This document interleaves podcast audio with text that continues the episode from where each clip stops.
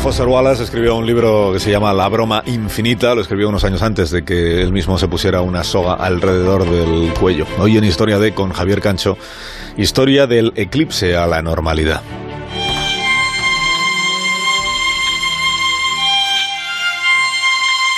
Estamos viviendo el que será uno de los periodos clave del siglo XXI, uno de los más trascendentes que vayan a suceder a lo largo de esta centuria. Es muy posible que entre lo más destacado de lo que será recordado es lo que estamos viviendo en estos días terribles. Lo que estamos viviendo empieza con muchos finales y termina con muchos principios.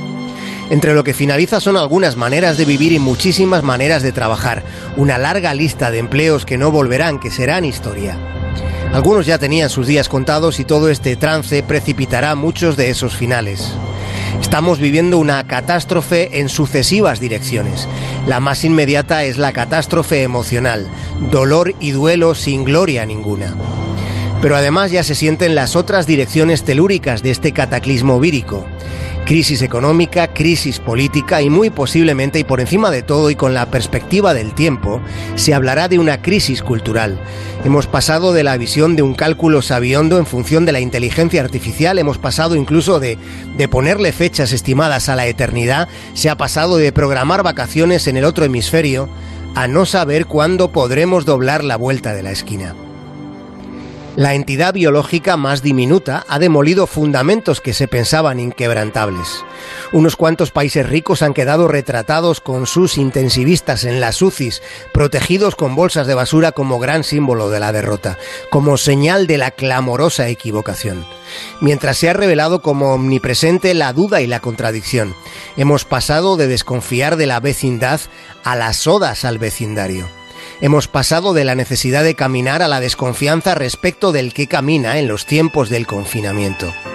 De repente es como si nada tuviera sentido y al mismo tiempo es como si hubiéramos recobrado la sensibilidad.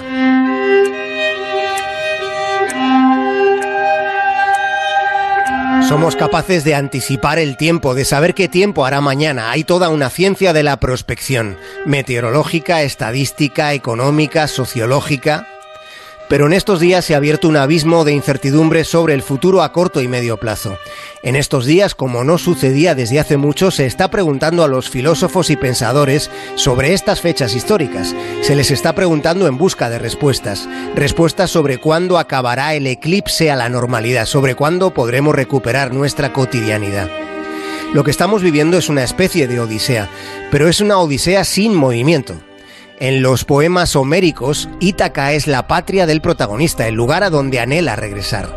Las Ítacas podrían representar el proceso para recuperar lo que hemos perdido. Y precisamente en un lugar llamado Ítaca nació David Foster Wallace, no en la isla del Mar Jónico, sino en la ciudad que está justo en el centro del estado de Nueva York. Y fue allí donde se crió el autor de la broma infinita. Lo último que escribió fue una carta a su esposa. Le escribió una carta Cruzó la casa hasta el patio trasero, se subió a una silla, se puso una soga al cuello y se ahorcó. Se dice de Foster Wallace que en cuanto se le trataba un ratito enseguida ya se le empezaba a querer, aparecía el afecto. Esa era una de las magias de David Foster Wallace, considerado como el mejor cronista de la tristeza. Yo creo que si hay algo triste en las personas de menos de 45, tiene algo que ver con el placer y el triunfo y el entretenimiento. Como una especie de vacío en el corazón de lo que creían que estaba pasando. La tristeza es algo visible e intangible al mismo tiempo. En ocasiones está ahí, se aprecia en las muecas, en las ojeras de las miradas, pero otras veces es una realidad más etérea, como la de estos días tan oscuros.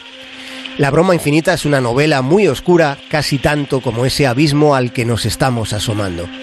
Pero entre la magia que sabía obrar Foster Wallace estaban sus renglones luminiscentes, para seguir la vereda del pensamiento con la que se puede acceder dentro del ser humano para tratar de comprenderlo, para tratar de comprender cómo podremos empezar a reponernos de tanto sufrimiento.